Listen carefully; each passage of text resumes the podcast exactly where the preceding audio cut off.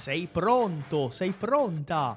Eccomi per la nostra puntata di oggi. Benvenuto, benvenuta al nostro podcast. Benvenuto, benvenuta a Italiano Facile. Sono Ronaldo Siliveri e oggi sono veramente molto contento di averti qui per questa puntata che sicuramente sarà molto interessante. Seja muito bem-vindo, muito bem-vinda a este episódio do Italiano Cast. Sou o professor Ronaldo Siliveri e vai ser um prazer acompanhar você nessa jornada rumo à fluência da língua italiana. Não vejo a hora de ter você junto com a gente aprendendo italiano. Então, vai maestro com o nosso episódio de hoje. A presto! Eh, Diane, tu, tipo, se, se dovessi farle una domanda a livello di curiosità, hai qualche curiosità della Calabria? Sì, perché infatti io non conosco la Calabria. Certo. Eh, sarà la prima volta che ci uh, sarò lì a, a gennaio. E uh, c'è- c'è- qu- qual, qual è uh, il tuo con- un, un suo consiglio? Uh, una cosa che devo fare appena arrivo uh, in Calabria. In Calabria. Sì. Io ho una cosa. Ma Sì. vai, di- no, Ah, bene. eh, é, bene. eh, s- dipende. C'è turismo, no? Si fa Sì. turismo, c'è ehm, Cosenza, no? Sarebbe un posto da conoscere e tantissimo la sua storia. Cioè, se pensiamo un po' riguardando riguarda il mangiare. Il mangiare, ah, il mangiare, no?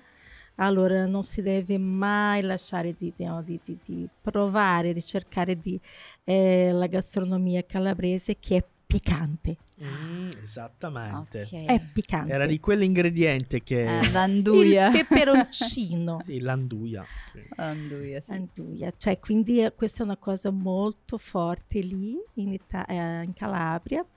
E dopo ci sono quelli particolari che, dicono se- che io dico sempre, no? che sono dei paesini. Sì. E questo mi fa ricordare tante volte quando io ho vissuto lì. Io sono cercata anche senza sapere tante cose, a Reggio Calabria è stato, e, ma questo, conoscere un po' eh, la storia dei calabresi, no? perché hanno avuto tanta influenza arabo, no? sì. E, mm, e anche lì... Pass- anche greca, vero? greca anche, sì, sì, e dopo anche avere lì l'opportunità di conoscere Reggio Calabria. Sì. Ah, ci sono tantissimi Eh, posti di meravigliosi È un luogo da non perdere da non perdere a Reggio. A Reggio Calabria, Sì. senz'altro. Quale, qual- quale- quale sarebbe un tuo consiglio? Un luogo, Ah, un punto turistico, Ah, sì, c'è da un-. Ah, allora, da mangiare sempre, va bene. No, poi c'è il castello, C'è c'è, il il lungomare. c'è i ricci, no? Sì. Sì. No, i ricci sono buonissimi, Sono- sì, questo. Sì, ma, ma, mm, c'è il castello, c'è- ah, ci sono tantissimi posti di belli, do- i monumenti, eh, il lungomare lì, bellissimo. Ma c'è una gelateria famosa, la eh, Cesari. Cesari, Cesari. prendo nota. Prendi. Aspetta un attimo. E il Cesari lì è famosa anche per il gelato. E dopo lì Bello. per parlare un po' de- del mare, no? Ci sono tantissimi belli spiagge. spiagge. No, io...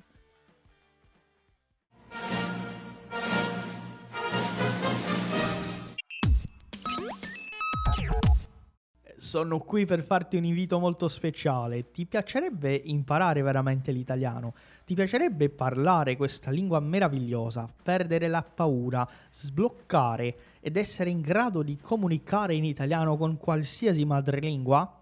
Se você quer aprender italiano de uma vez por todas, eu quero fazer um convite muito especial.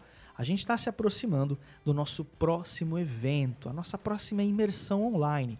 Vai ser uma semana inteira de aulas ao vivo, exercícios, atividades para ajudar você a falar em italiano. Eu e a minha equipe de professores pensamos num evento focado na comunicação. Se você quiser participar gratuitamente, é só entrar no site que eu vou falar agora. Ó, já abre o celular aí e digita italianofácil.com. Lá você vai encontrar o link para entrar no grupo de WhatsApp junto comigo e começar a praticar agora mesmo. Não perde tempo, clica nesse link aí que tá no- na descrição do podcast também e eu tô esperando por você. Um saluto grandissimo e a presto. Tropea, Scilla. Tropea, Scilla. Veramente il Chizzo. tramonto di Tropea fantastico. E poi è vicinissimo alla Sicilia, vero? Quindi Sì. arrivare a Messina Dai, è un, sono due un passi. salto. Sì, sì, sì. sì, con il traghetto no, si Sì. arriva bene. Io ehm, dico sempre, sono figlia di calabresi, sono italo-brasiliana, io parlo della Calabria con tanto amore, ma penso sempre in tutta l'Italia, no? Stare così sempre, perché sappiamo che abbiamo questa, questa differenza no? tra Certamente, nord e sud, Sì. non si certamente. può Sì, sì. no, nascondere questo che tutti No, noi sì, sappiamo. È, è- è grandissima la differenza. Eh, e tante volte la Calabria non è, diciamo, esplorata, cioè come turismo. Sì, E t- sai cosa succede? Vanno lì fino magari in campagna e saltano Calabria e vanno direttamente in Sicilia. esatto. E la natura calabrese in montagna, al mare, Sì. Da non perdere. Io faccio le do- la, la- la- proprio la pubblicità, no? E Cioè. sì, io infatti ho visto un posto dove eh, possiamo andare per sciare, per fare lo sci, che è proprio in Calabria e nessuno lo sa. Esatto. È, è un da posto... scoprire. Sì, è un posto da scoprire, è un posto bellissimo Ah, e non è un, per esempio, se andiamo al nord, ovviamente pagheremo molto di, Di più, più. Sì, eh, rispetto a se andiamo a un posto da sciare al sud e Certo. nessuno lo sa, eh, si paga di meno. pochi lo Sì. sanno infatti. Mhm, Sì. mhm. Eh, è, è vero, è vero. E, e a proposito, mh, quando è stata l'ultima volta che sei stata in Italia? 2020, 2020? Prima della pandemia o durante la pandemia? durante, senza Durante. sapere bene, no? A Milano. Eh, all'inizio. anche noi. Sì, però è, è- stata l'epoca migliore secondo me Sì. per girare perché non c'era nessuno. No, no. No, è stato prima della No. pandemia, a Gennaio. febbraio, Ah, gennaio. ok. Gennaio e febbraio. Ah no, quindi prima, di, prima delle restrizioni, ecco, sì. sì, sì, prima di scoppiare esatto. Tutto. scoppiare Esatto. tutto. Ok. Anche ah no, noi. ok, vabbè, no. No, No, perché sì. tipo noi siamo stati a febbraio di quest'anno Esatto. e le restrizioni c'erano ancora. Ah, sì. Ed era, ok, vabbè, eh, la situazione è terribile, però a livello di eh, eh, Ah. cioè, eh, autonomia Ah, sì. Sì. eh, eh, dentro la città era perfetto perché potevamo Era, era spostarci Ah, con tranquillità, Sì, fare una foto senza problemi perché non c'era nessuno. Le Ecco, nostre migliori foto. Esatto, esatto, le migliori foto. Le migliori foto sono Sì, no, ma, ma comunque, eh, tu che hai conosciuto l'Italia anni fa e ci sei stata nel 2020, Mhm. hai notato qualche differenza Mm, a livello, non so, sociale, a livello di, ehm, non so, qualcosa è cambiata, tipo ah, le città sono un po' più sporche o la gente è un po' più, non so, Sinceramente no. ok. Non ho sentito, cioè non ho, non ho osservato differenza. Anche riguardando ai prezzi. Eh, diciamo. Certamente, a parte i prezzi, Ai prezzi va bene, lasciamo stare, però come io per esempio a Milano siamo stati tante volte lì perché c'era mia eh, figlia di mio marito che abitava lì e Sì. quindi siamo rimasti molto tempo lì. Ma c'era un casino, c'è una cosa impressionante, tanta gente, sai? E Milano sempre Milano, quindi no, ma mm, non ho trovato così, cioè io ho visto ah, una cosa importante da, da- da- da- da dire è la parte di fast food. Direi che questo per me è una cosa eh, Che ha che cambiato. è cambiato nel senso di avere di più Esatto, Sì. possibilità Certo. e, e questo eh, secondo me ehm, distrugge un po'... la tradizione Capito, L'identità certamente. italiana, sì. Eh sì, sì, sì. E poi, E forse questo ma nelle grandi città no? sì, è, è perché Sì, forse... però adesso ci sono anche nelle città minno- eh, Più piccole. più più piccole, sì. piccole Eh, no. sì.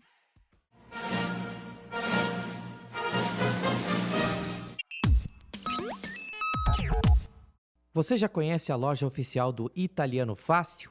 Venha ver os nossos produtos exclusivos. São baralhos de conversação, iniciante, intermediário e avançado, camisetas exclusivas de vários modelos e cores e quadros temáticos da Itália.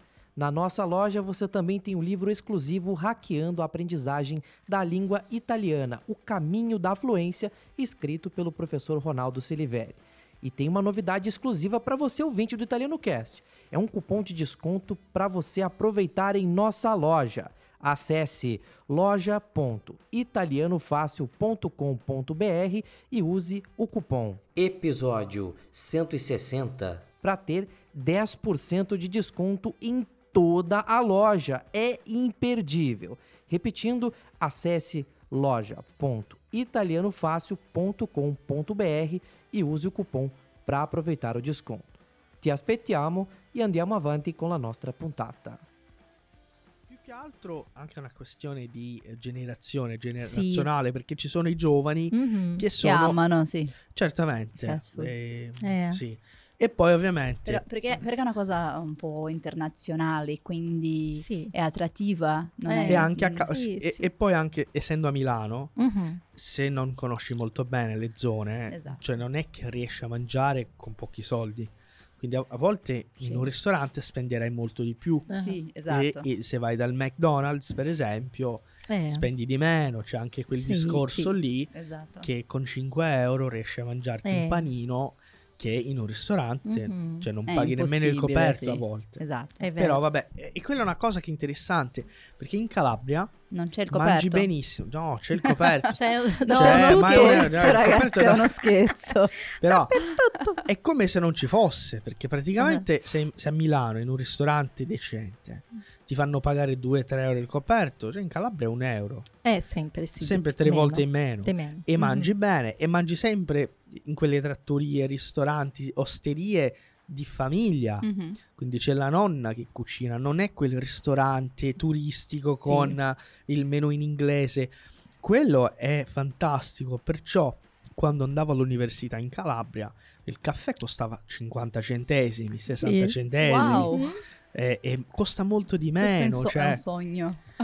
Sì, vabbè, Non ci sono delle particolarità. No, non, non trovi, no, assolutamente no. Però ovviamente poi i prezzi sono cambiati dappertutto. Ora Sì. c'è, c'è la questione della crisi. A proposito, senti qualcosa da- da- dai tuoi amici italiani? Ti dicono qualcosa al riguardo? Che il costo Sì. di vita è aumentato? Sì. Qualcosa? Sì, anche con questa guerra Sì. Sì, esatto. è stato veramente... l- Loro mi hanno detto, io eh, con il mio corso, il mio progetto Casa della Nonna, ho fatto una edizione con gli adulti Sì. ad ottobre, è stato sì, ottobre, Ehm, con una pasticcera, Una pasticcera italiana. Regina, di Reggio Calabria. Ah, una pasticcera regina. Regina, sì. Bello. che è ragazza di mio grande amico che anche fa il pasticcere. Ma e loro hanno una pasticceria a Reggio? No, non, Ah, non ce l'hanno. peccato. Però no, non ce l'hanno. No, perché io ci sarò a, a Ah, gennaio. Ma ti faccio sapere dove loro lavorano. No, infatti, lui lavora in una pasticceria, ti faccio sapere Certo. dopo, ma lei lavora a casa. Però è consulente, no? Ehm, quando le pasticcerie vogliono sapere o vogliono aiuto, lei va lì e fa il suo lavoro, anche fa da prenotare, no? I- le torte e così dolci. Ma lei è stata online, ha dato no, eh, la sua lezione. Che bello, sì. È stata un'esperienza fantastica anche. Però lei mi ha detto, guarda che qua c'è un casino. Cioè, la benzina è aumentata. Ah, sì. Gli ingredienti, le mandorle, le nocciole, noccioli, così. Ho detto, no, no, una cosa che per loro è, è veramente al sud, principalmente, in generale, no, direi, Sì. cioè in tutta l'Italia, però per loro lì che la vita, direi cioè, non è tanto, no, eh, non è facile nel senso che anche non guadagnano tanto, Sì, no? esatto. Il guadagno è, è di meno È di meno. perché per una Sì. questione di, di economica. Economica, giusto. E allora tutto è aumentato, mi hanno detto, anche lì Sì. il gas, che questo è un No, altro sì, problema. La luce. no? Eh, e c'è, sì, c'è questo aumento, eh, è stato è- è un problema mondiale, no. Sì.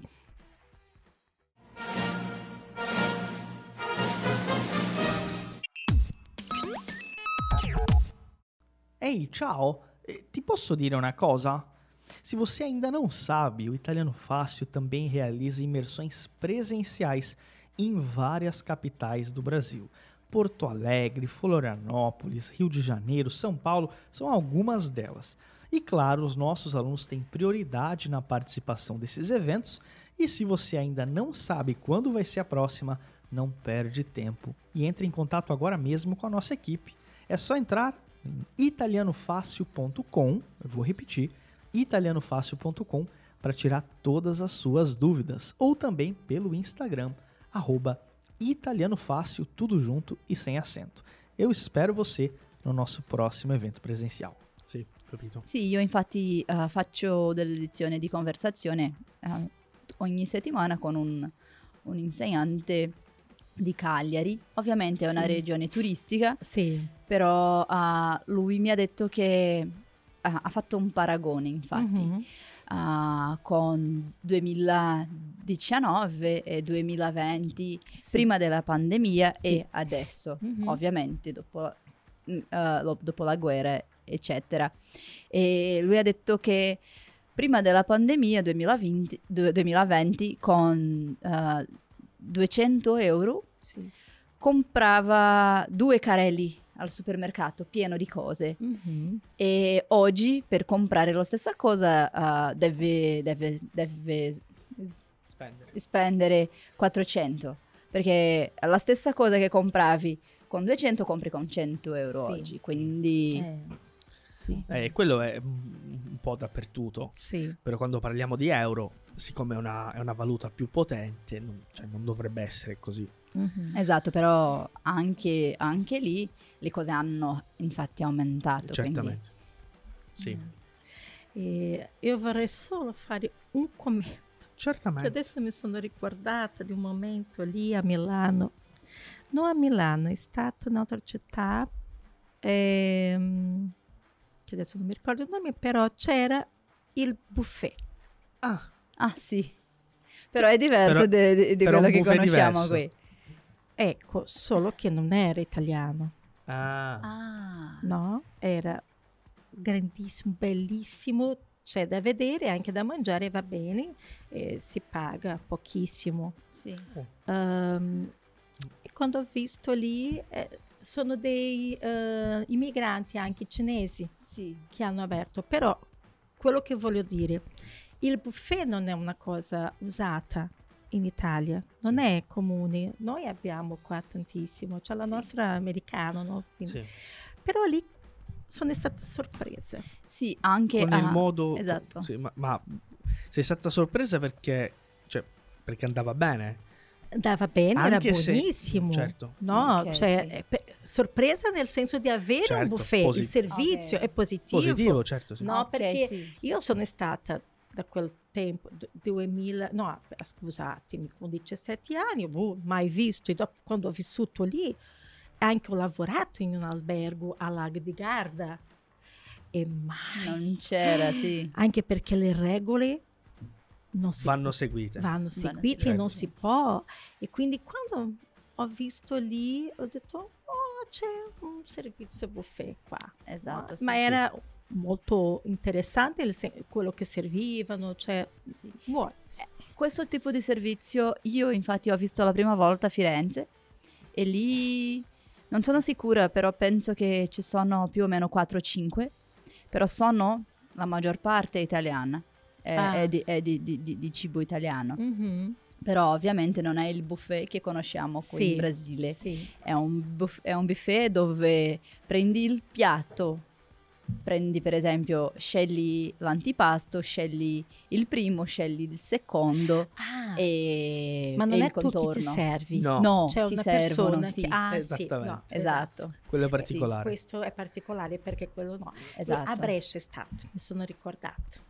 Io sono stata a Brescia e questo ho trovato a Brescia, Capito. Sì. ristorante. E pian piano anche per i lavoratori, perché Sì. lì a Firenze cioè, sono pochi turisti che vanno in questo, in questo Sì. buffet. E quindi ci sono i lavoratori che ovviamente il prezzo essendo molto conveniente, Ah, un piatto di pasta a 4 euro. 4,50, Sì, sì. 5, è dipende dalla abbastanza pasta. sì. molto ben servito e- e anche eh, un cibo di, di Di qualità. qualità. Certamente non è una carbonara che ti Mhm. prepari con la pancetta di Milor, cioè, Sì. però Esatto. è un cibo molto onesto, Sì. ad un prezzo ottimo, eh, però il sistema è abbastanza curioso perché Sì. cioè, prendi prima ovviamente L'antipasto. l'antipasto, Pasto. un'insalatina, poi il primo, il secondo se, se- Mhm, se lo mhm. vuoi e poi il dolce E e la anche il bevanda. contorno, sì. Contorno, cioè, e, Sì. e la varietà di cibo è una cosa straordinaria. È vero. Sì. Tipo come primo c'erano cinque, sempre, ci sono sempre cinque eh, Tipi, tipi, di pasta. sì. Non so, il Pasta gnocchi. o riso, o riso, risotto. Risotto. Sì, sempre. E, e quello è Mhm. incredibile. Lasagna, carbonara, ah, Sì. marinara, Sì. bolognese. eh, c'erano sempre cinque, Cinque opzioni, opzioni. sì. Mhm. E poi le pesce. Ah, il pesce. Quello che ho trovato è il, il menù turistico. Con meno fisso, tipo Sì, antipasto, primo, secondo e dolce. Sono due opzioni no, Ok. di menù e tu prendi 13 Ah, euro, ok. 14 euro. Ma è Ok. un completo, un mini completo, diciamo, no? Sì. perché Ok. o primo o secondo tu fai anche la scelta, però sempre c'è il dessert, Ok. no? Acqua sempre, no? e se vuoi anche una bottiglietta di vino da casa, cioè. ma interessante questo. Sì. Non avevo... Sì, e, e non è, non è per niente turistico, è un- è dove i lavoratori della città vanno per, per mangiare, infatti eh, è, è- troppo buono. Questo tipo lo dice, no? Sì, No, di- sì, questo proprio a Firenze che, Firenze, che- ah, sì. che vi ho raccontato. sì. Ah, eh. E, cioè, è veramente è una eh, esperienza, è stata tante volte, cioè, tutte le volte che sono stata, non sono lasciata mai di andare lì a Morano Calabro. Bello. Sempre, sempre, sempre ho detto devo scendere, devo scendere. Però co- come ci andavi? In macchina? Mm, O ah, in macchina e pullman, tutte e due. Perché è un tragitto un po'... Sì, Eh, Difficile di sì, fare, sì, sì. sì, Perché con la macchina. Sì. le- E le strade anche lì sempre ci sono dei guai. Sì. Ancora no, non so se adesso, però anche nel 2020 siamo, siamo andati in macchina e, e sempre c'erano delle, come si dice, concertos, no? dei ripari. ripari, sulla- sì. sempre sull'autostrada. Una sì. corsia che era bloccata o qualcosa. Eh sì, Sì, sì, sì. e noi sempre attenti alla radio Mm. Sì. per vedere no, com'era anche il GPS, no, che sempre e ti aiu- ci aiuta. Sì, è vero. Esatto. Eh, sì. Ecco.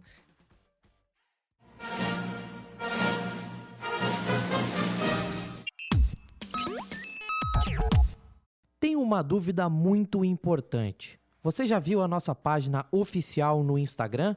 Não? Então corre no Italiano Fácil, arroba Italiano Fácil, para acompanhar as nossas publicações. São conteúdos com muitas informações e curiosidades sobre a vida na Itália. Além disso, você tem muita prática de italiano com o nosso material exclusivo. Você aprende muito da Itália sem sair de casa e somente abrindo o seu celular. Acesse no Instagram, arroba Italiano Fácil e nos siga. Conto com você para curtir e compartilhar momentos e curiosidades italianas por lá. Va bene?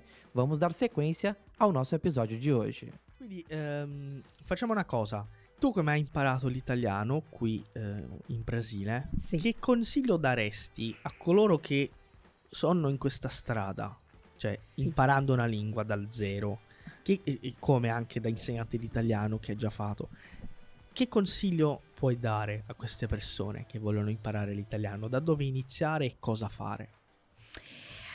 Quello che io insegno ai miei allievi, ascoltate molto italiano, prima di tutto.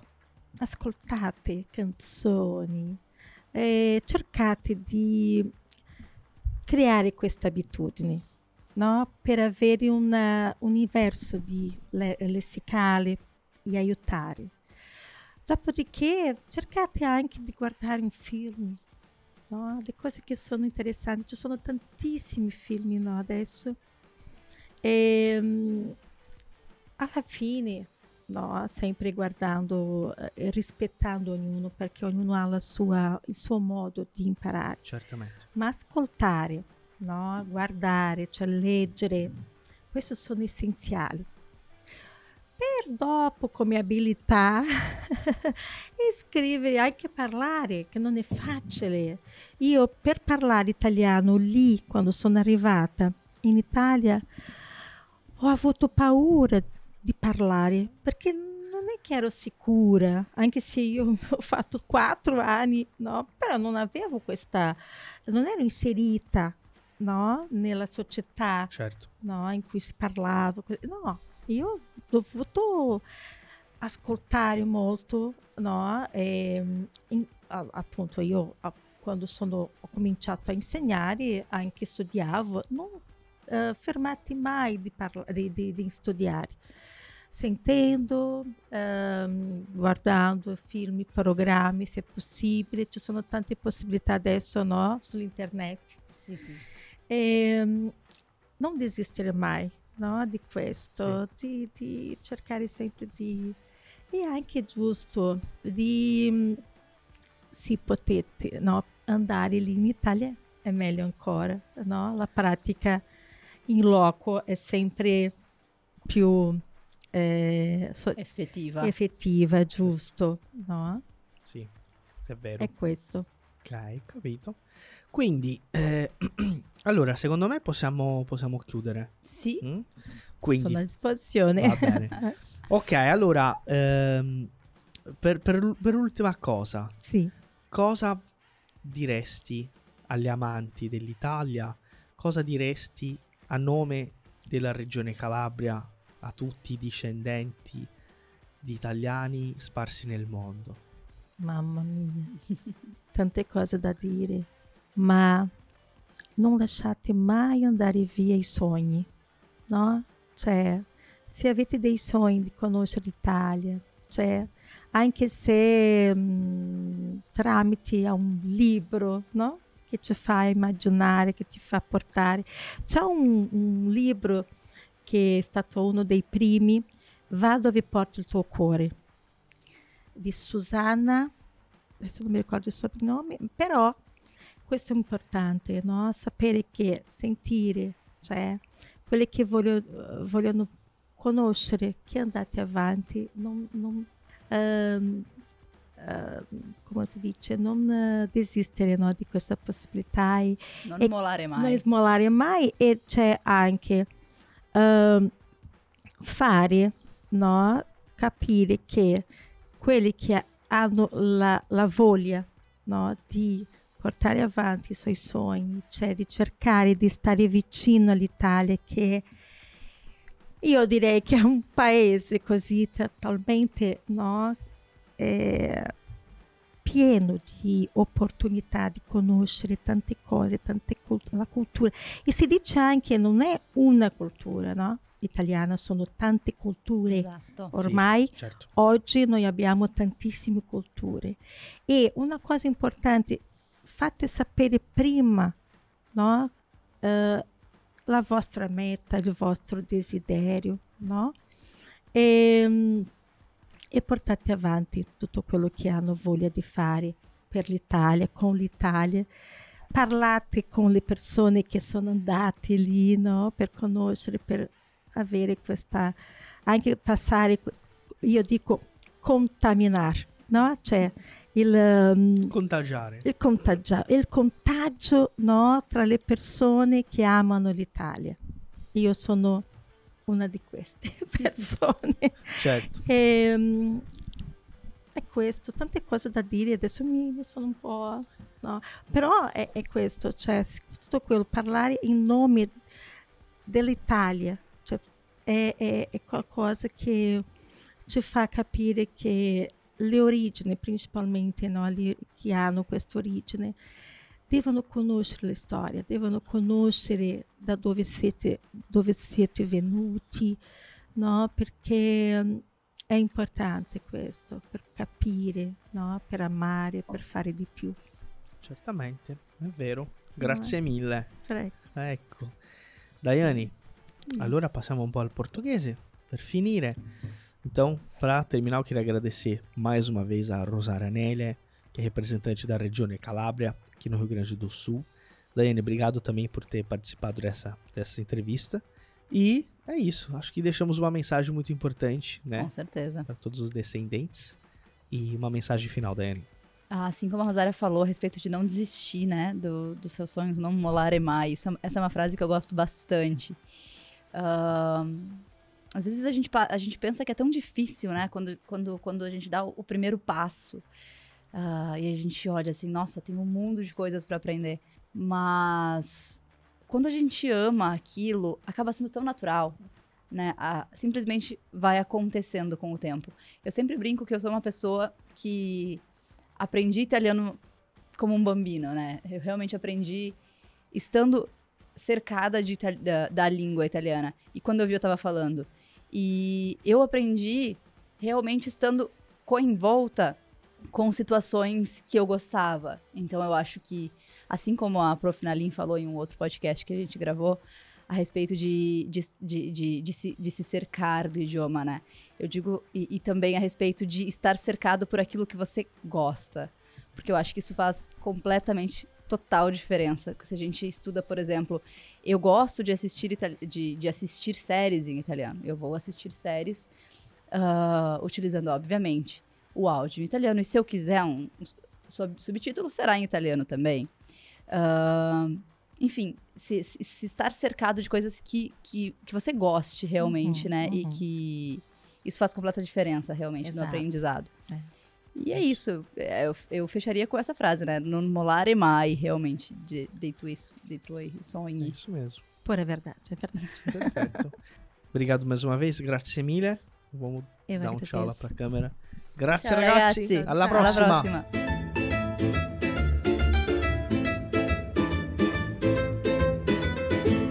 È stato un piacere enorme averti qui con noi per un'altra puntata del nostro podcast ufficiale. Ci vediamo in un'altra puntata. Grazie mille e a presto. Foi um prazer enorme receber você para mais um episódio do nosso podcast aqui do Italiano Fácil. Eu espero ver você em mais um episódio em uma próxima puntata. Muito obrigado, grazie mille e até a próxima.